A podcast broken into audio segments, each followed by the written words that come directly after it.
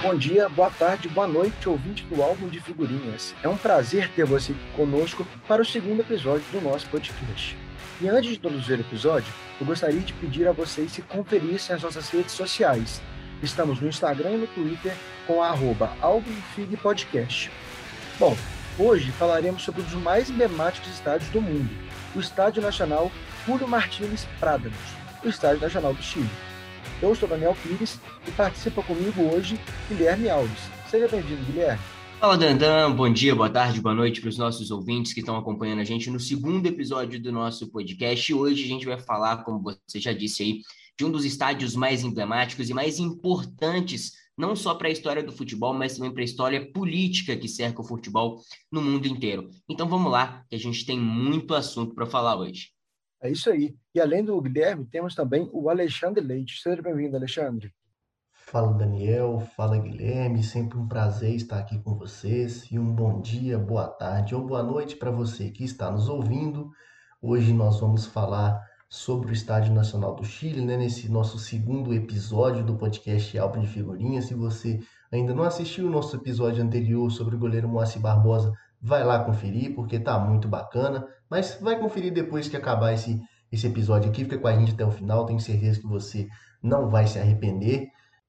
E bom, me sinto contemplado por tudo que o Guilherme falou aí, assino embaixo. O Estádio Nacional do Chile é o estádio mais tradicional do país, também muito importante na história do futebol mundial, cercado aí por questões políticas, um estádio que já recebeu grandes jogos, foi palco de grandes conquistas, como vamos falar durante esse episódio. E não vou me prolongar muito mais, vou passar a palavra novamente para o nosso amigo Daniel, até para não correr o risco de dar nenhum spoiler aqui. Então espero que vocês gostem desse episódio, fiquem aí até o final, porque a gente tem bastante coisa interessante para falar. Bom, vamos lá. Como o Alexandre falou, ele tem muita importância política e esportiva é, no Chile. Ele é localizado em Santiago, que é a capital do país, e foi inaugurado em 1938. Eu vou ler para vocês aqui agora uma definição é, feita pela Biblioteca Nacional do Chile. O Estádio Nacional ocupa um lugar paradoxal na memória coletiva de nosso país. Até hoje em dia é conhecido como um lugar complexo e com múltiplos significados. A gente vai explicar ao longo do, do podcast, pessoal, por que, que ele é tão complexo, por que, que ele tem tantos significados, porque, olha, já aconteceu muita coisa polêmica em torno desse estádio. E a primeira delas é, é relacionada à sua construção, porque o, estádio foi inspirado no Estádio Olímpico de Berlim, que foi construído para as Olimpíadas na Alemanha durante o regime nazista. A ordem para a construção foi dada pelo presidente Alessandri e começou as obras em 25 de fevereiro de 1937. Mais de um ano depois, em 3 de dezembro de 1938, foi inaugurado o estádio, um evento gigantesco que teve vários esportes, como futebol, atletismo, ginástica, além de desfiles militares. Hoje, gente, o estádio é monumento histórico chileno, além de ser a casa da própria seleção e também do clube de futebol Universidade do Chile, conhecido como Laú. Quando foi inaugurado, a lotação máxima era de 55 mil. Já chegou até, até 80 mil, mas hoje a capacidade máxima é de 47 mil espectadores. E como eu disse, teve um evento muito grande para poder fazer a inauguração do estádio. Mas o principal evento desse dia foi um jogo de futebol entre Colo-Colo e São Cristóvão. E é sobre isso que o Alexandre vai falar agora, né, Alexandre? É, esse aí foi o primeiro jogo de futebol da história do Estádio Nacional, né? Veio acontecer logo um dia depois da sua inauguração. Né? O estádio foi inaugurado no dia 3 pelo então presidente do, do Chile, Arturo Alessandro Palma, como o Daniel já bem citou. Essa primeira partida veio acontecer no dia 4, com ampla presença do público. Né? Os chilenos não decepcionaram diante dessa torcida e aí conseguiram vencer os brasileiros pelo placar de 6 a 3. Pois é, e para quem aí não conhece o São Cristóvão de Futebol e Regatas, ele foi fundado em 1898 e apesar de hoje em dia não ser tão reconhecido no meio do futebol, ele já revelou grandes jogadores e o nome mais emblemático, com certeza, é o do Ronaldo Fenômeno. Inclusive, o estádio da equipe, que fica no bairro São Cristóvão, na cidade do Rio de Janeiro, que era chamado de Estádio Figueira de Melo, mudou seu nome em 2013, justamente em homenagem ao Ronaldo Fenômeno. O estádio, com capacidade para cerca de mil torcedores, foi nomeado Estádio Ronaldo Luiz Nazário de Lima. E como o Alexandre destacou bem, é, a primeira partida do, do estádio saiu com uma vitória dos chilenos, né? 6 a 3 sobre o São Cristóvão. Bom, três anos depois disso, o Estádio Nacional viria a receber pela primeira vez na sua história jogos de um torneio com dimensão internacional, que foi o Campeonato Sul-Americano de Seleções de 1941. Hoje ele é considerado a Copa América, né? E olha, olha que coincidência. É, esse ano, infelizmente, né, vamos dizer assim, a seleção argentina venceu o Brasil e voltou a ser campeã depois de muitos anos. E adivinha quem foi o primeiro campeão? Você sabe aí, Alexandre, quem foi o primeiro campeão é, desse estádio? O primeiro campeão desse estádio foi, foi a Argentina, meu? Pois é, né? Uma coincidência. É, a gente está falando aí sobre o atual campeão, que ficou tantos anos sem vencer, mas justamente nesse estádio, e na primeira competição internacional desse estádio, a Argentina se tornou a campeã. Pois é, mas os campeonatos importantes disputados no estádio nacional não param por aí, né? A gente pode, já que estamos falando de campeonato sul-americano, a gente pode falar do campeonato sul-americano de clubes de 1948, ou então simplesmente campeonato sul-americano de campeões, que foi um campeonato historicamente muito importante, disputado, como eu já disse, justamente no Estádio Nacional.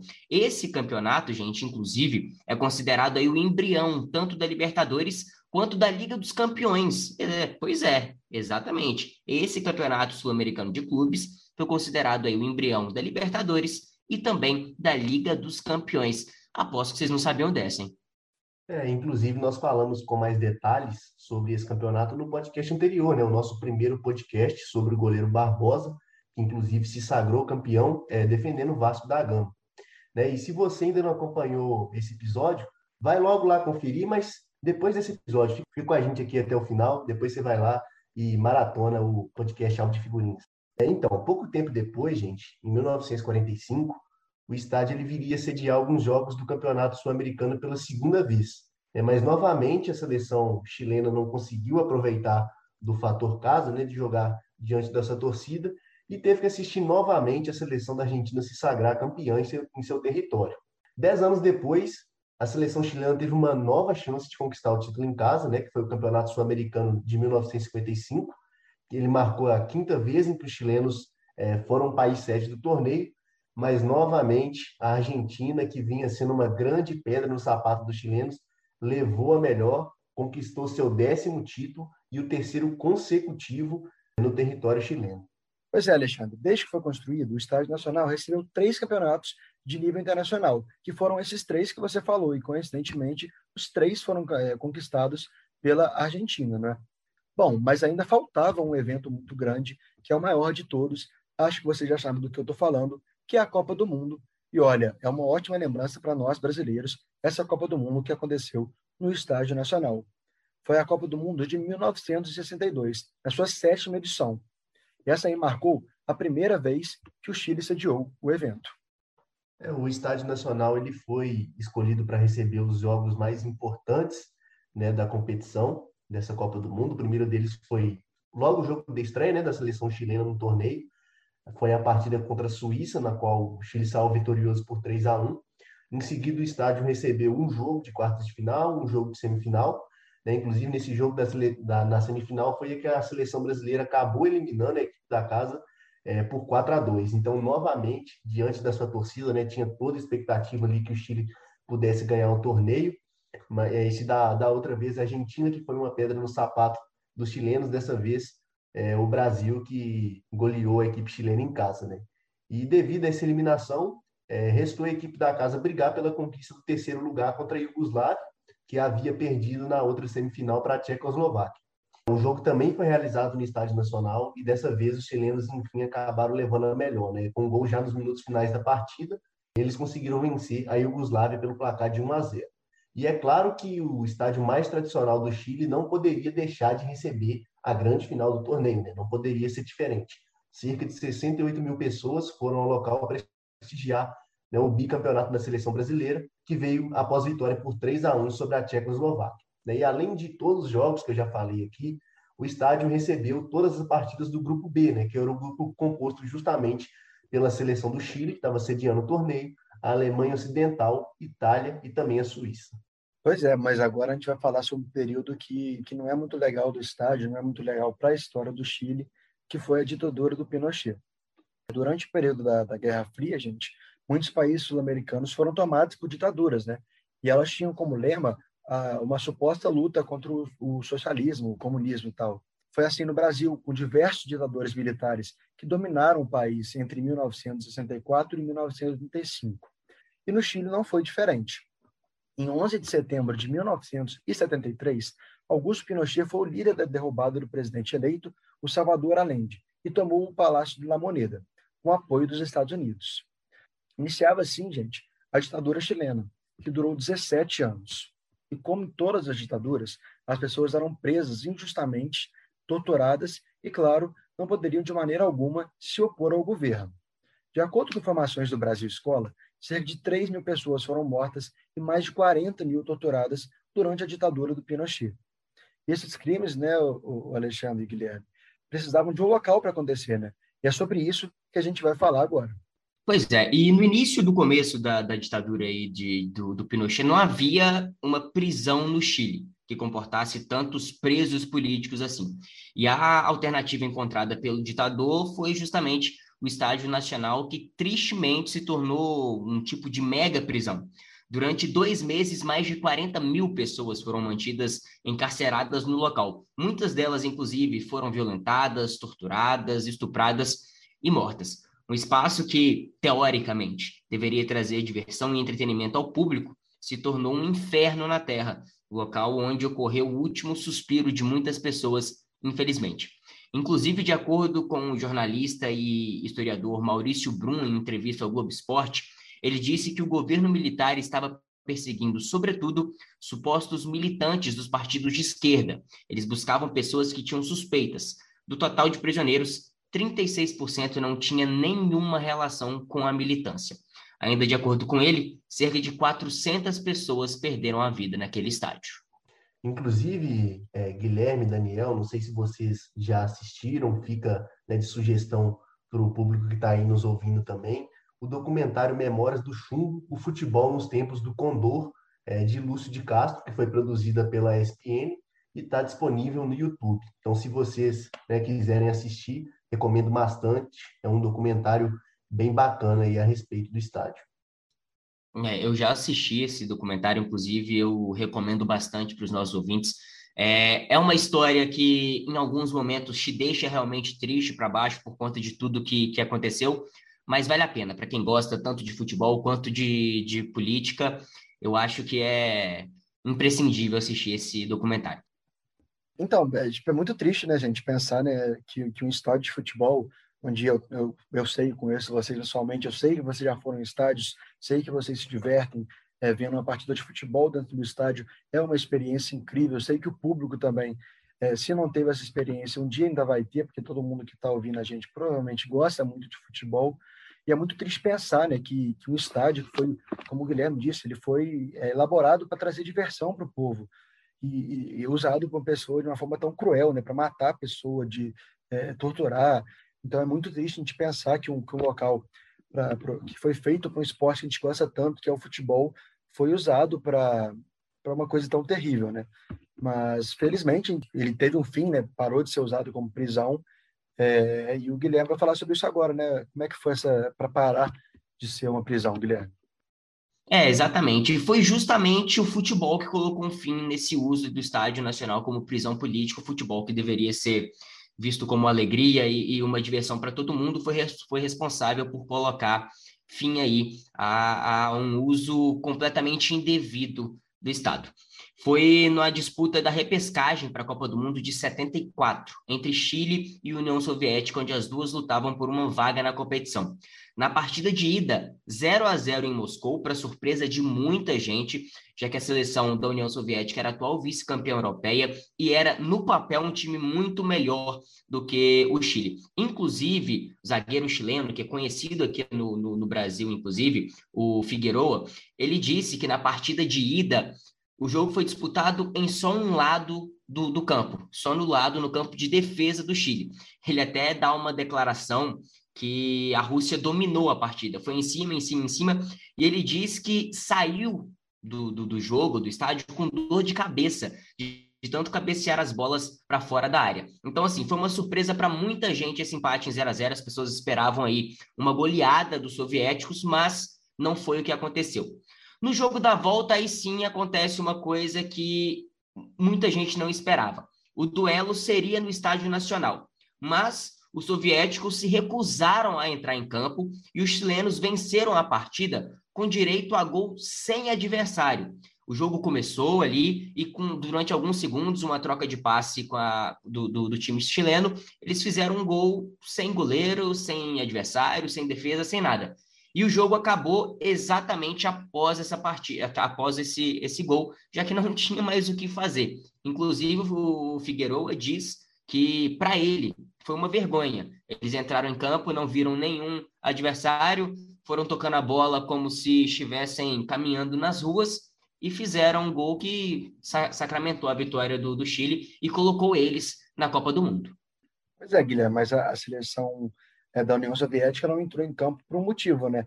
Como eu havia dito, é, a ditadura aqui na América do Sul, as ditaduras, na verdade, estavam acontecendo numa suposta luta contra o socialismo e o capitalismo durante a Guerra Fria, né? Que foi aí entre a União Soviética e os Estados Unidos. E os Estados Unidos estavam apoiando as ditaduras aqui é, da América do Sul. Então, o, já tinha um, um, embate aí, né, entre as duas seleções até fora de campo. À época, o governo soviético afirmou que, por considerações morais, os esportistas soviéticos não poderiam jogar nesse momento no estádio de Santiago, salpicado de sangue de patriotas chilenos. E isso, gente, de patriotas chilenos, tem a ver com o que o Guilherme falou, porque o, o governo do Pinochet ele perseguiu a população que era ligada à esquerda, mas mesmo assim, muita gente que não era ligada à esquerda morreu. Então, essa questão do patriota chilenos é relacionada ao, aos próprios, a galera da esquerda da, do, do, Chile que acabou sendo morta. E assim, a União Soviética é, falou que ia fazer e cumpriu. Não viajou até Santiago e, como o Guilherme falou, o Chile se classificou sem jogar para a Copa da Alemanha de 74. Os soviéticos eles afirmaram que até disputariam a partida em qualquer outro local, mas não no Estádio Nacional de Santiago. Mas o presidente da FIFA na época, o inglês Stanley Rus, nem quis ouvir os argumentos soviéticos e manteve o jogo no estádio nacional. Pois é, Daniel. E mas assim, vamos deixar claro que os ingressos para a partida não pararam de ser vendidos, porque o Chile tinha um plano B. E o que, que era esse plano B? O Santos. Pois é, apesar do conhecimento antecipado de que não teria jogo, os ingressos, como eu já disse, continuaram a ser vendidos até porque a cúpula chilena tinha um trunfo para evitar o fiasco, que seria o primeiro evento popular patrocinado pela ditadura recém-nascida, sem torcida. Ou seja, o Santos, que foi conhecido por parar uma guerra, na época acabou sendo usado como propaganda da ditadura. Só para todo mundo que está ouvindo não ficar assim, ah, qual, quando foi essa guerra, como foi que o Santos parou, enfim. Foi em 4 de fevereiro de 1969, já entrando em outro assunto, só para dar uma contextualizada. Foi uma terça-feira e a guerra da Biafra parou para que o povo nigeriano visse o Santos jogar. Em uma partida que não tinha sido programada por ninguém, nem por empresários, nem nada, e só foi decidida após o Santos ter recebido garantias de que a sua permanência no local seria segura. Enfim, o resumo é, é esse: o Santos parou uma guerra em 69, a guerra da, da Biafra, o povo nigeriano queria assistir o Santos, parou de, de, de guerrear só para ver o Santos de Pelé. Então, esse Santos que conseguiu parar uma guerra, infelizmente, foi usado como propaganda da ditadura no Chile. É, e inclusive, Guilherme, o convite né, que foi feito ao time do Santos foi um apelo claramente popular né, do então é, ditador Pinochet, é, como você bem falou, não só para sacramentar a entrada do Chile na, na Copa da Alemanha, né, após essa classificação conturbada aí pelos aspectos políticos, como vocês bem citaram aqui, mas também como uma forma de tentar agradar o povo de chileno ali, de fazer uma propaganda né, para a ditadura e tentar melhorar a imagem é, do governo é, aos olhos do povo, do, do, povo chileno e do mundo, né, tentar, de certa forma, passar um pano ali nas atrocidades é, que foram cometidas. Né. Então, Augusto Pinochet ele fez questão que o jogo contra o time santista fosse transmitido pela televisão, né, ao contrário é, do primeiro, com retransmissão para alguns países da América Latina e também da Europa. E na época o Santos era o, era o time brasileiro preferido dos chilenos, até porque ele foi o campeão de dois torneios hexagonais, né, de 1965 e também de 1970, além do octagonal de 1968, todos disputados em território chileno. E, para desgosto do ditador, é, Pelé e companhia acabaram com a festa do Chile e venceram por nada mais nada menos do que 5 a 0. Então, se, se a tentativa era, era melhorar a imagem, o Santos foi lá e tratou de aplicar uma goleada nos chilenos. Mas vamos voltar agora para falar aqui do estádio. Para fechar esse período da ditadura, eu vou falar agora sobre a saída número 8, que é a única parte do estádio que mantém a estrutura da época, com as antigas cadeiras de madeira utilizadas no século passado, mesmo após as reformas. Sabe qual é o motivo? O povo chileno não quer esquecer e também não pode esquecer as atrocidades acontecidas naquele local. Era por essa escotilha que os presos políticos entravam, e muitos dos que passavam por aquelas portas nunca mais deixariam o Estado, pelo menos não com vida. Gravado em uma placa pendurada sobre a saída número 8 está a frase: Um povo sem memória é um povo sem futuro. Obviamente a frase está em espanhol, mas é, eu não falo espanhol, eu sou brasileiro, falo português, então eu não vou me arriscar aqui para poder não falar de uma forma errada. Mas essa frase é muito importante, porque nas ditaduras aqui da América do Sul, é, o, as populações não têm costume de lembrar, principalmente aqui no Brasil, a gente não, não lembra, é, não, não tenta relembrar, na verdade, porque todo mundo lembra, mas ninguém tenta relembrar, não tenta fazer eventos, workshops, o que quer que seja relacionado para relembrar como é que foi terrível esse período da ditadura. E no Chile isso acontece, frequentemente tem workshops, é, alguns, inclusive em 2015, foi realizado aí, é, inclusive na saída número 8 do Estádio Nacional do Chile, para poder relembrar de como foi horrível essa época e, e para que o povo chileno nunca possa esquecer, para que isso não possa nunca se repetir no futuro. É, hoje Daniel falou aí que ele não, não sabe falar em espanhol, mas na verdade ele não quis gastar para não deixar eu e o Guilherme mal aqui, né? É, mas, ele mas foi humilde, voltar. ele foi humilde, ele foi humilde. É, é, humilde esse menino. Mas vamos voltar aqui para o que interessa, né, gente?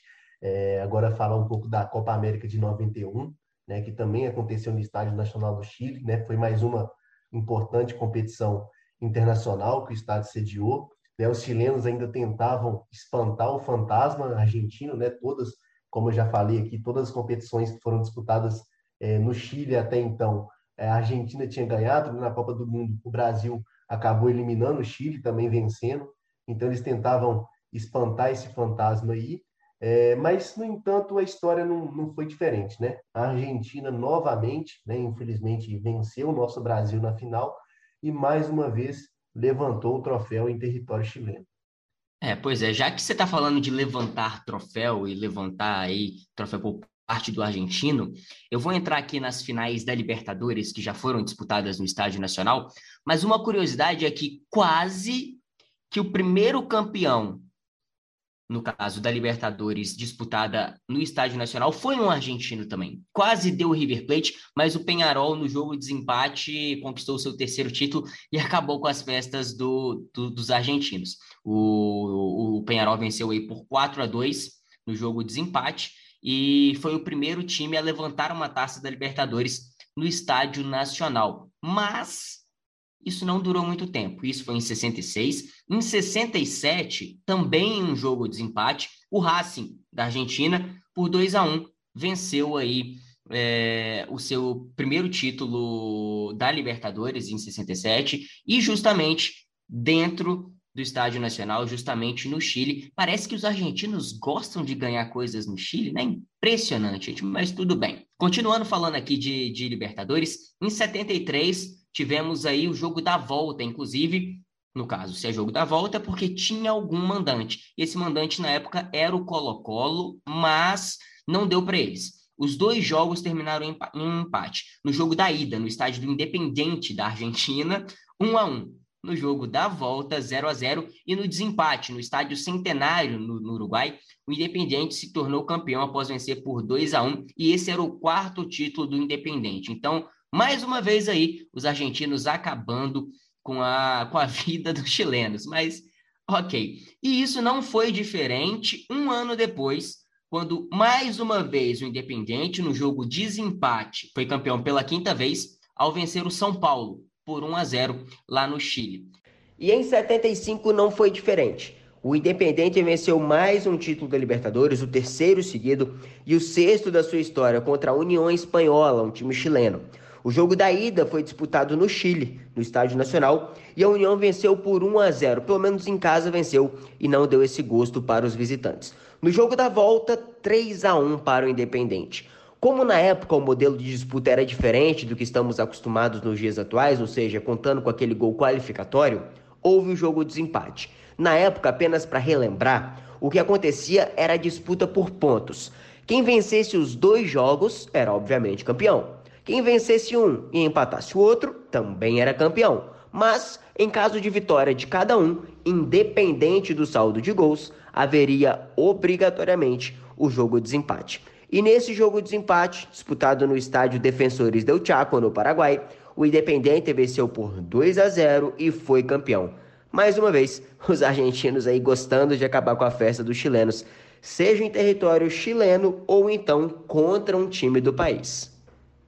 Graças a Deus, em 76, tem um tal de time chamado Cruzeiro aí, que venceu o River Plate no jogo de desempate por 3 a 2 um jogaço, inclusive, com aquele gol inesperado, né, de, de falta do Joãozinho, todo mundo esperando uma cobrança de falta do Nelinho aos 43 do segundo tempo, mas o Joãozinho vem para a bola, bate e o Cruzeiro vence o River Plate por 3 a 2, justamente no Estádio Nacional.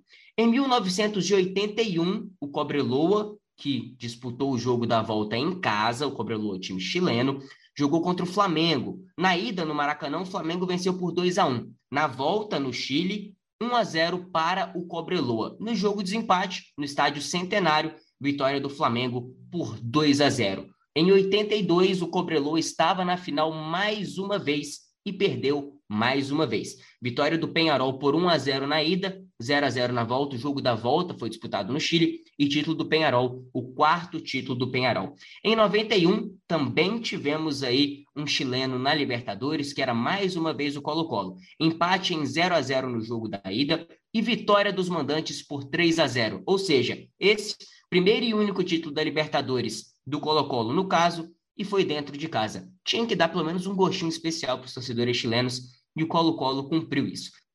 Em 93, tivemos mais um brasileiro na, na, final da Libertadores contra um chileno, era o São Paulo contra a Universidade Católica, e não deu para os chilenos. São Paulo venceu o primeiro jogo no Brasil por 5 a 1 e o segundo por 2 a 0 fora de casa, sendo campeão aí com sobras. E em 2019, a gente teoricamente teria a primeira final em jogo único da história da Libertadores, que seria também disputado no Nacional do Chile. Mas por conta da grave crise política que o país vivia, a final foi mudada para o Monumental, em Lima, no Peru. Vamos dar só uma repaginada no que foi essa crise. Foi, foi inclusive aí é, uma série de protestos lá do, dos chilenos, e pela primeira vez o Chile teve uma constituição justamente por conta desses protestos. Foi, acabou que gerou um plebiscito e aí depois o Chile, depois de muito tempo, conseguiu aí a sua primeira constituição, acabando com todos os, os, os resquícios de vez da era Pinochet lá no Chile. Acho que não ter sido disputado uma final da Libertadores lá, justamente por conta disso, é mais do que justo.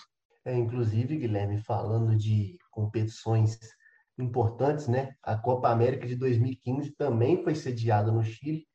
E se na Copa do Mundo de 62, né, o estádio foi palco da eliminação da seleção chilena para o Brasil, na Copa América a história foi outra. Né? No dia 4 de julho de 2015, cerca de 46 mil torcedores que foram ao Estádio Nacional puderam prestigiar o primeiro troféu da Copa América e também o primeiro título da história da seleção chilena. Né? Então, então, que momento é, para os 46 mil que estavam lá e também para todos os chilenos que estavam né, acompanhando a partida de suas casas.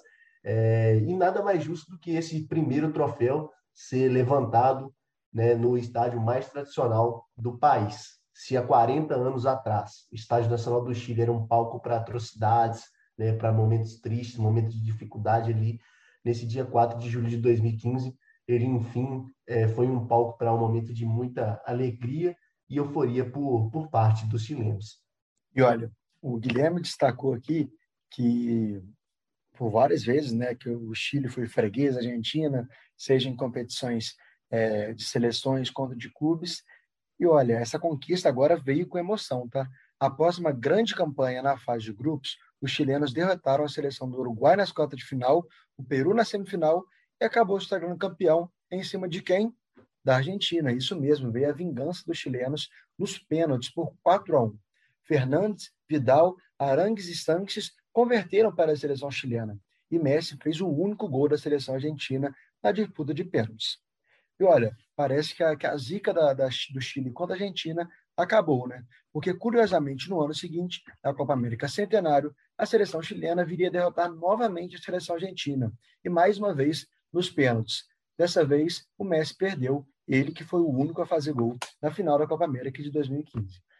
Então, vamos dizer aí que a zica da seleção chilena acabou. Ou será que a seleção argentina, que foi campeã agora em cima do nosso Brasil, infelizmente vai voltar a apontar com os chilenos, hein?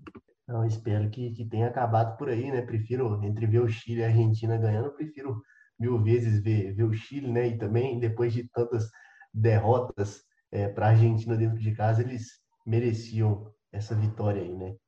Mas, então, galera, continuando aqui, né? É, agora falando um pouco dos jogos pan-americanos, né? Que, que vão acontecer ainda em 2023, né? Se tudo correr dentro do esperado, espero que, que aconteça assim. É, graças a toda a história e a importância, né? O Estádio Nacional foi escolhido para receber algumas provas, né? Do, do Pan-Americano. De acordo com a programação do evento, o local deverá receber as cerimônias de abertura e de encerramento, além de ser, ser palco para as provas de, de atletismo.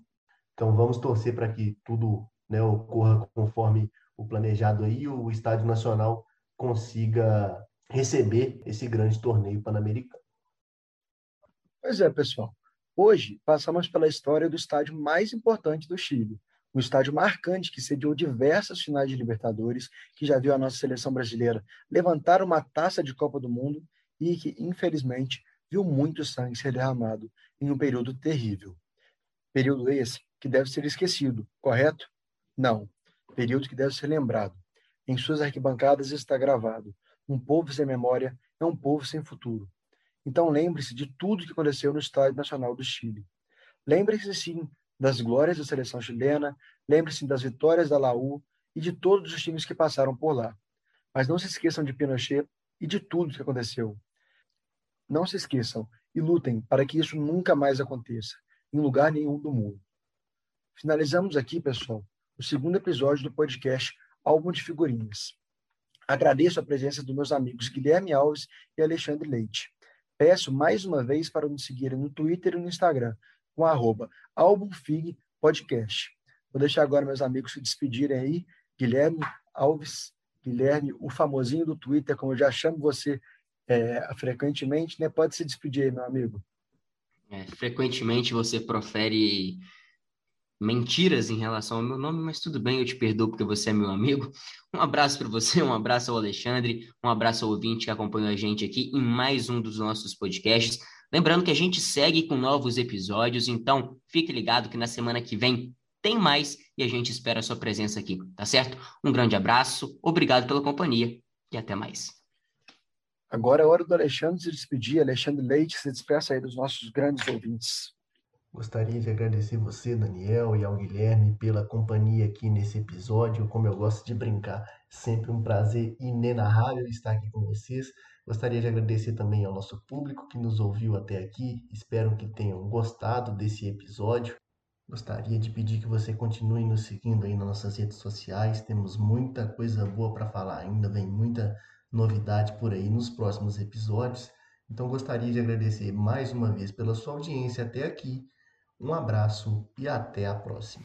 Então é isso, pessoal. Agradecemos a sua paciência e a sua audiência e pedimos que deixe seu feedback nas nossas redes sociais. É muito importante para a gente isso. Na próxima quinta estaremos de volta com outra figura do futebol. Um forte abraço e até mais.